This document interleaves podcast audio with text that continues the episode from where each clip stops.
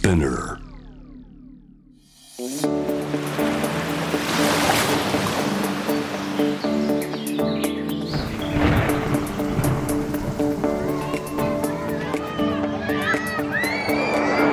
SDGs Explain for Business SDGs を仕事に生かすナビゲーターは SDGs を軸に活動するワールドロード CEO の平原伊文です国連が掲げる持続可能な開発目標 SDGs を達成するためには個人はもちろん企業政府それぞれが考えアクションを起こしていかなければなりません。その中でも生活者に身近な企業が変化していくことは社会にとって大きな意義を持っていると思います。この SDGs を仕事に生かす行錯誤しながら SDGs に取り組んでいる企業のアクションや抱えている悩みを共有していきます。会社はもちろんさまざまな活動をしていく上で SNS の存在は欠かせない時代となりました。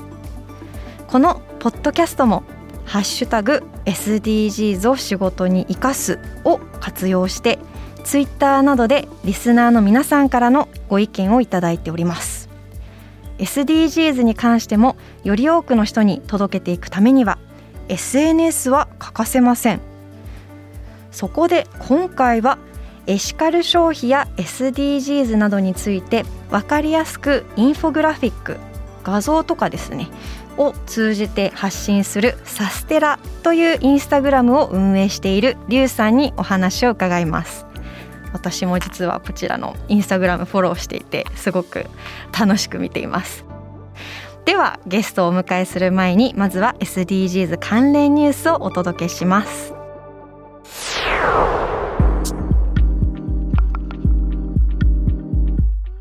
男性の国家公務員99%が育休を取得。2020年4月から6月に子供が生まれた男性の国家公務員のうちほぼ全員にあたる99%が育児休暇育児休業を取得したことが8月27日内閣人事局の調査で分かりました。平均取得日数は50日で取得者の88.8%が政府が目標とする1ヶ月を上回る結果となりました。調査対象は一般職の国家公務員と防衛省の特別職の2929人でこのうち出生後1年以内に休暇休業を取得したのは2900人。残る29人は新型コロナウイルス対応などで目処が立たず取得できてないということ。政府は男性職員による取得を促すため昨年4月以降上司が本人と取得スケジュールなどを相談しながら計画を作る取り組みを実施。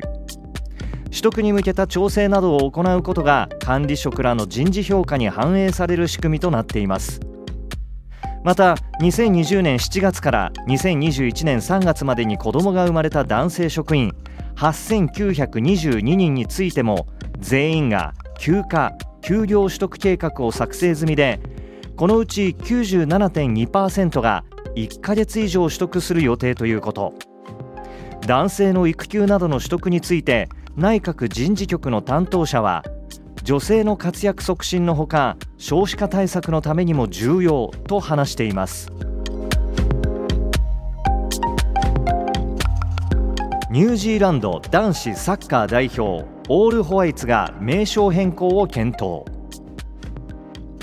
ニュージーランドの男子サッカー代表チームが40年近く使用してきたチームのニックネームオールホワイツの変更を検討しているということです。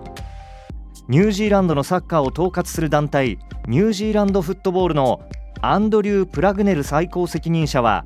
ニュージーランドフットボールは文化的なインクルーシビティを追求しイギリスの君主と先住民マオリとの間で1840年に締結されたワイタンギ条約の原則を尊重しますと伝えました。さらにどんな結果になるかを伝えるのは時期尚早だがこれはサッカーがニュージーランドで最もインクルーシブなスポーツになるための重要な任務の一つと述べておりマイノリティなどを排除しないような名称への変更を示唆しています。近年社会全体で差別をなくす動きが強まる中スポーツチームの名称変更が相次いでおり今年はアメリカメジャーリーグのクリーブランド・インディアンスがガーディアンズに名前を変更することを明らかにしました。以上 SDGs ニュースでした。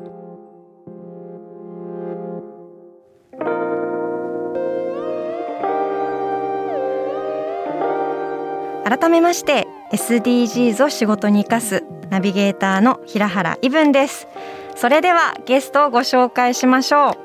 エシカル消費や SDGs などを分かりやすく発信しているインスタグラムサステラを運営しているリュウさんにリモートでお話を伺います。リュウさんよろしくお願いします。よろしくお願いします。サステラのリュウです。はい。リュウさんあれですよね。サステラってこうお二人で運営されてるんですよね。はい、はい、あの女性の純と私男の龍の2人で運営してます、はい、で今日は龍さんがご出演していただいてるってことでよろしくお願いします。はいお願いします。まずですね龍さんの自己紹介をお願いします。はい。私サステラというメディアではですねすべての人に1%のサステナブルをということをテーマにブログやインスタグラムで情報発信をしてます。例えばあのリサイクル素材を使ったスニーカーとかオーガニックの洗剤とかプラスチックフリーのシャンプーとかそういうエシカルな商品を実際に購入してレビューをしたりしてます。あとは SDGs って何とか気候変動って何とかそういうサステナブルに関する情報を分かりやすくまとめて投稿にしたりとかそういう情報発信をしてます。幅広くこう環境問題だったりエシカルだったりあと SDGs に関して、えー、分かりやすく提供されてるんですね。そうですね、はい、先ほどおっしゃっていたこの1%のところなんですけどなんでここ1%になったんですか？結構こういうサステナブルに関する情報発信をしていると例えば芸能人とかの影響を受けてビーガンとかエシカルにファッション感覚でその興味を持ったりする人って多いんですけどそういう人に対する批判とかもニュースで見たりすることが多々あるんですね。はい、ただそうやってファッション感覚でやってる人とかを否定してしまってもっと完璧なビーガンの人もビーガンって言ってるのにお肉食べてるじゃないかとか、うん、そういう批判とかがあったりするとこれからサステナブルに興味を持ってやっていこうっていう人たちがすごいハードル高く感じてしまって実践できなくなってしまうんですよね。そうやって100じゃなきゃダメだったら0でいいやって思ってしまう人がすごい実際には多いので1%でも100人がやれば100%になると思うのでまずは1%を目指そうっていうのがコンセプトの意味です。はい実際にどうなんでしょう？リュウさんも昔からすごくサステナビリティに関心があってこのサステラというインスタグラムを運営し始めたんですか？あのー、正直に言うとほとんど関心がなかったんですよねサステナビリティに関しては。はあ、どっちかといえば地球温暖化なんて自分の生活には関係がないやって思うようなタイプの人間でした。はい、ちょっとまず私の経歴についてお話しさせていただくと2016年に会社を辞めて独立をしてブログとか SNS で情報発信をしていたんですよ。で、その中で今発信してるサステナブルとは全く関係のない不動産とかファッションとか美容とかいろんなジャンルのメディアを展開してたんですけど、それで常に新しいジャンルの情報発信を模索していたっていうのが背景としてあるんですけれども、それで2020年の11月にちょっと転機が訪れるんですけど、はい、それがネットフリックスの「アープラネット」っていう番組を見た時です。この「アープラネット」っていう番組が結構3万5千日っていう長い時間をかけて世界50カ国の生き物とか自然を撮影したっていうかなりの超大作なんですけど、はい。ええ、その中で北極圏に住む生物たちのシーンが流れた時に地球温暖化によって氷が溶けて住む場所を失ってしまった生物たちが狭い陸地に10万頭近く押し寄せていったんですよね。まさにすし詰め状態なんですけど中にはそれであのあろうことか崖の上から落ちてしまう生物たちもいたりして、それでこの番組を見終わった後にまあ、今まで何の新しいジャンルをやろうって模索していたっていうこともあって、これをやるしかないって思ったんですよね。その声打ちたちの映像を見て。はい、ええその声打ちたちを救うには、世界にはこういう問題が起こっているっていうことをたくさんの人に伝える必要があって、これまでブログとか SNS で情報発信をしてきた自分には、それができるんじゃないかっていうふうに思って、サステナブルに関する情報発信を始めました。そうだったんですね。実際にどうでしょう？私もあの毎日サステラのインスタグラム見てるんですけどもこう、はい始めてみて何かユーザーさんの反響とかってありますか？変化そうですね、あの、ありがたいことに多くのユーザーさんから好意的な反応はいただけてますね。はい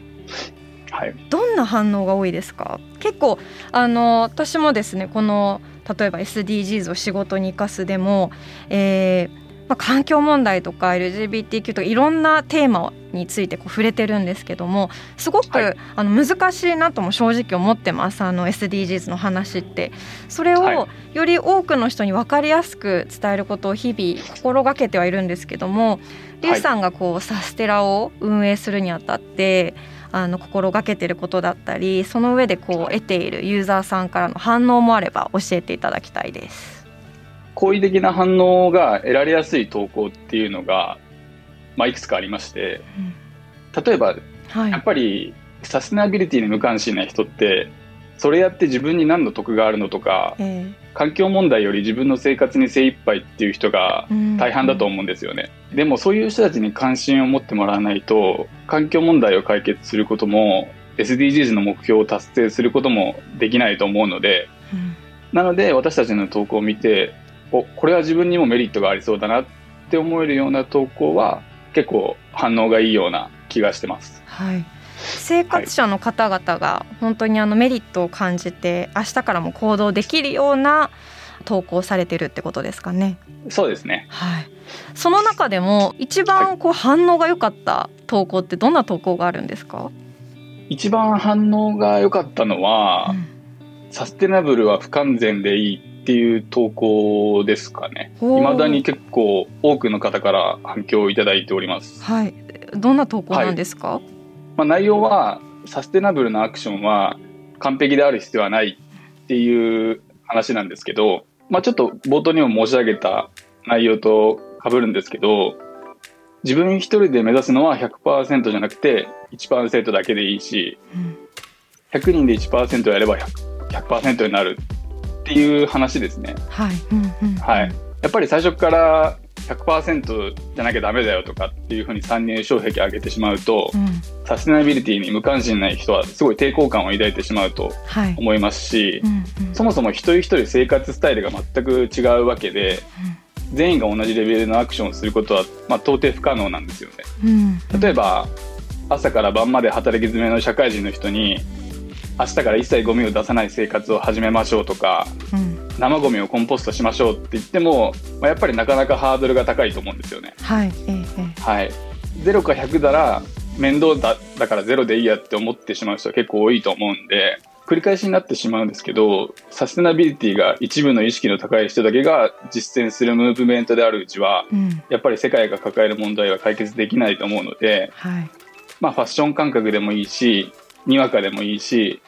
完全でもいいから、まずは初めの一歩を踏み出すことが大切なんじゃないか。1%のサステナブルアクションを実行するライトユーザーをもっと増やす必要があるんじゃないか。という、はい、あの、私の個人的な主張をしたところ、はい、まあ同じように、そうだよね、そう、そういうふうに思ってたみたいな人たちから、あの、いろんな共共感をいただきまして、はい。すごいいい反応が得られたと思います。そうなんですね。いやすごい聞いていてあの一歩一歩が今お話を聞いていて見えてきました。はい。はい。ちなみにこう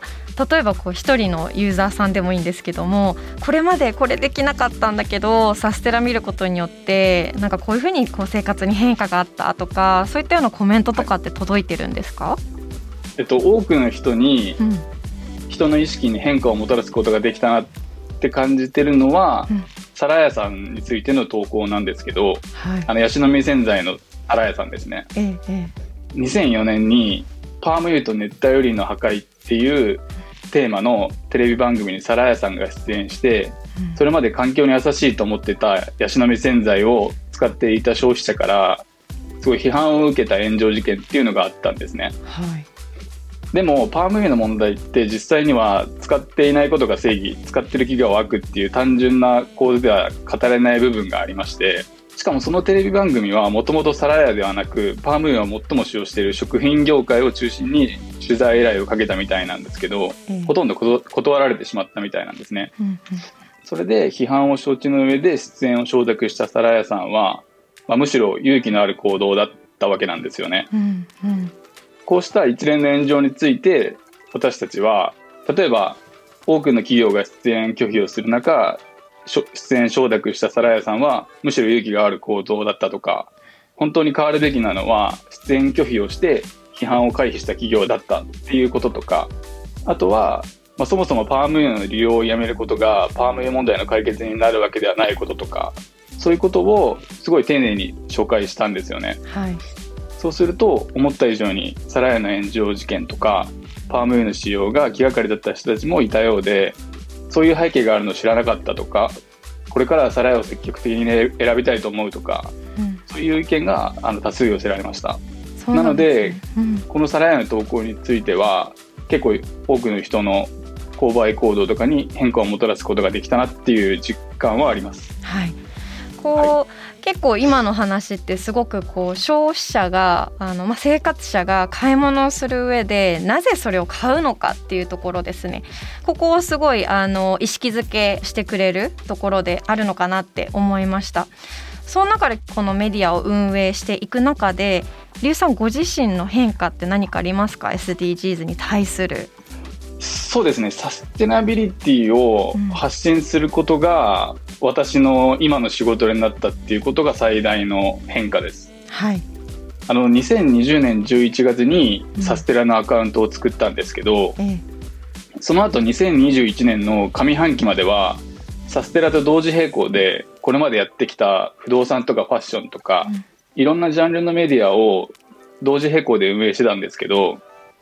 サステラを運営してるうちにサステナビリティっていう分野の奥の深さに魅了されてしまって、うん。まあ、サステラだけに集中したいなっていうふうに思うようになったんですよね。この自分の仕事が世界の役に立つってこんなに素晴らしいことはないなっていうふうに思ったんですよね。うんうんうん。はい、ただお金を稼ぐだけじゃなくって自分の仕事によって世界が抱える問題を解決するっていうことの楽しさ。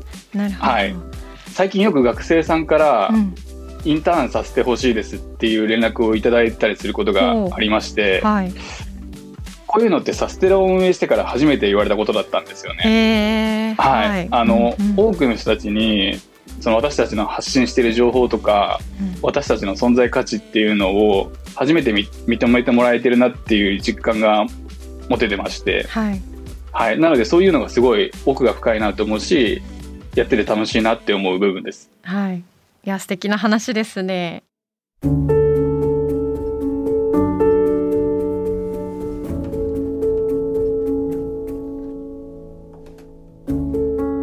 サステラさんの投稿の中ですごく印象的だったのが買い物は投票という言葉でした。はい、で結構かなりあの一人一人の投票行動まあつまり買い物で、えー企業が変わって社会は変わっていくかなと思うんですけども改めてこう劉さんが目指す理想の社会はどのようなものでしょうか、今はうん。脱炭素とか SDGs とかは社会に求められてるから仕方なくやるっていう人とか企業がすごい多いと思うんですけどええ。将来的には人々がサステナビリティに配慮をすることが当たり前の世の中になってほしいなっていうふうには思ってます。例えば今スーパーのコーヒーが置いてあるコーナーに行ったりするとたくさん陳列してあるコーヒーの隅に1個か2個フェアトレードのコーヒーが置いてあったりするんですけどはいうんこれってつまり生産者に適正な報酬が支払われていないことに対して問題意識を持っているメーカーがごく一部しかいないっていうことなんですよね。うんはい。生産者たちに配慮をしていないアンフェアトレードなコーヒーが当たり前のように陳列されてるわけなんですけど、まあコーヒーだけじゃなくてどんな商品でもそうなんですけど今はごく一部の人や企業だけが実践しているのがサステナビリティになっちゃってるんですよね。はい。うんで、本来であれば全ての商品がフェアトレードだったら認証ラベルなんていうものも必要ないわけですし、うん、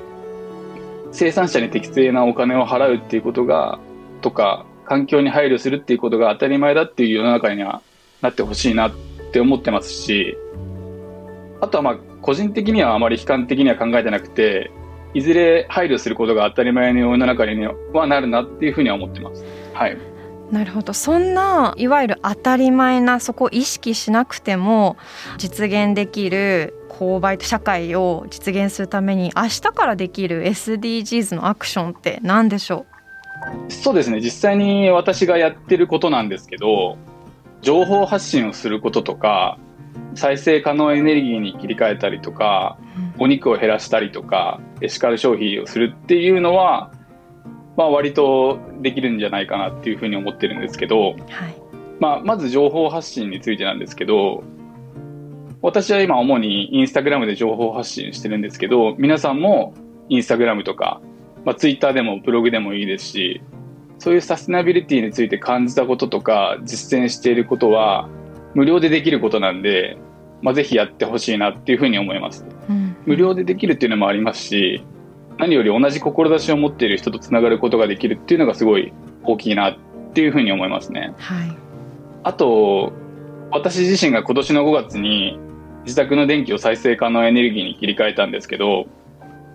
これたった1回東京電力から再生可能エネルギーの会社に切り替える手続きをするだけで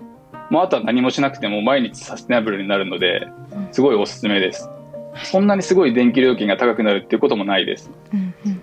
はい。あと、食べるお肉を減らすようにするっていうのはずっと実践してますね。うんうん、やっぱり畜産は世界で排出される温室効果ガスのうち18%を占めてるっていうふうに言われてまして、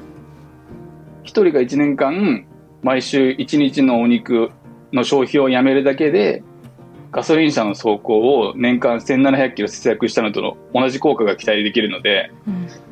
まあ、お肉、牛肉を食べるのをやめるでもいいですし、あとは、まあ、週に1日だけ食べるのはやめるとか、豚肉と鶏肉は食べるけど牛肉は食べないとか、そういうのでもすごい効果あると思います。はい、あとはやっぱりエシカル消費ですね。うん、例えば買い物に行ったら、必ずどれがサステナブルな商品なのかなっていう比較は意識的にするようにしてまして、洋服とかはもう基本的にオーガニックコットンとかリサイクル素材とかそういうサステナブルな素材のものしかもう買っていませんまあある意味買えるものに制約が出てきちゃうんですけど自由に何でも選ぶことができた時に比べるとまあいい意味で制約ができて自分の中にぴったりなエシカル商品が出会えた時にすごい感動が大きくなったので、うん、これはすごいおすすめですねエシカル消費は。はいありがとうございます。すごくあのいろんな tips を聞いて、まあ明日どれからあの何からスタートしようじゃなくてどれからスタートしようかなっていうふうにはい思えるようになりました。はい。SDGs を仕事に生かす今回はサステラのリュウさんにお話を伺いました。リュウさんありがとうございました。ありがとうございました。SDGs Explain for Business SDGs を仕事に生かす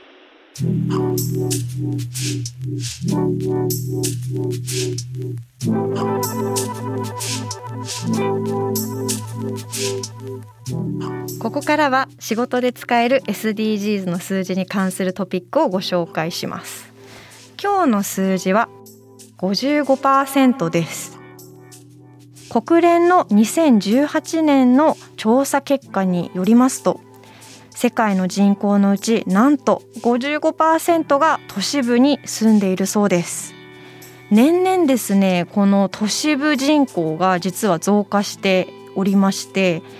1950年には30%なかったらしいんですね。それが2050年にはなんと68%に、えー、達すると予測されているそうです。で、まあ、特定の箇所に人が集中してしまうと、まあ、同時に何か問題が発生してしまうんじゃないかなと思います。特に日本ではこう地震とかはじめ災害大国なので備えはすごく大切だと言われています。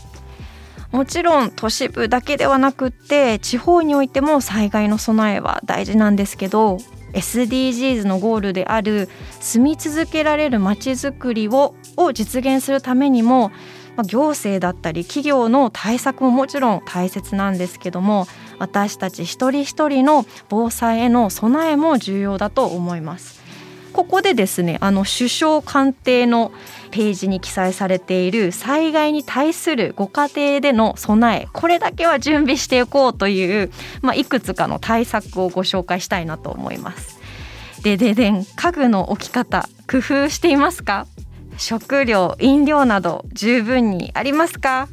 あとですね非常用持ち出しバッグ準備できていますか？あとお互いが例えば家族だったりご友人だったり安否の確認方法決まっていますか？だったりですね、まあ、こういったような形で実は今日から私たち一人一人ができる家庭での備えですね。これ首相官邸ページに行くと見れるのでぜひぜひ皆さんもチェックしてみてそれぞれの家庭でできることを意識してできたらいいなと思います。9月1日は防災の日だったので、まあ、皆さん改めてご家庭での防災もですねしっかりと意識して生活できればいいなと思います今日の数字は55%世界の人口のうち都市部に住んでいる人の割合でした。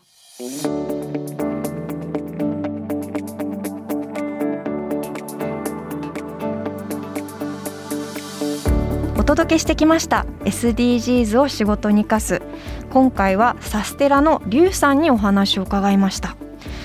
そうですね。私はもうあの発信もっとしようって思いました。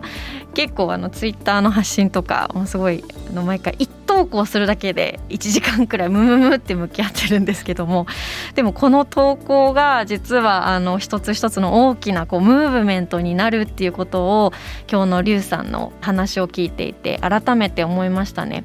すごい小さなことかもしれないんですけども例えば周りの方がしているこうサステナブルなこう取り組みとかあこれやってみたいなって思ったらリツイートするとか自分の家でやってることをちょっと発信してみるとかそれだけで実は大きなムーブメントにつながるっていうことを改めて再認識しました。ぜひ皆さんの日常のビジネスにも SDGs を取り入れてみてください。今後も新しいエピソードを配信していくので Apple Podcast、Amazon Music、Spotify、Google Podcast でフォローをお願いします。これまで配信したエピソードもぜひチェックしてみてください。このプログラムへの質問や感想取り上げてほしいテーマなどはぜひハッシュタグ SDGs を仕事に生かすでツイートお願いします。生かすの漢字は活動の活です。そしてハフポスト日本版では SDGs ニュースに特化したツイッターアカウントを運営しています。日々の SDGs ニュースを知りたい。けどなかなか時間が取れない人に代わってハフポスト日本版が140文字でサクッとニュースを読み解きます。ぜひフォローしてみてください。アカウント名はハフポスト SDGs 仕事に役立つ SDGs ニュースです。ということでここまでのお相手は平原イブンでした。Spinner.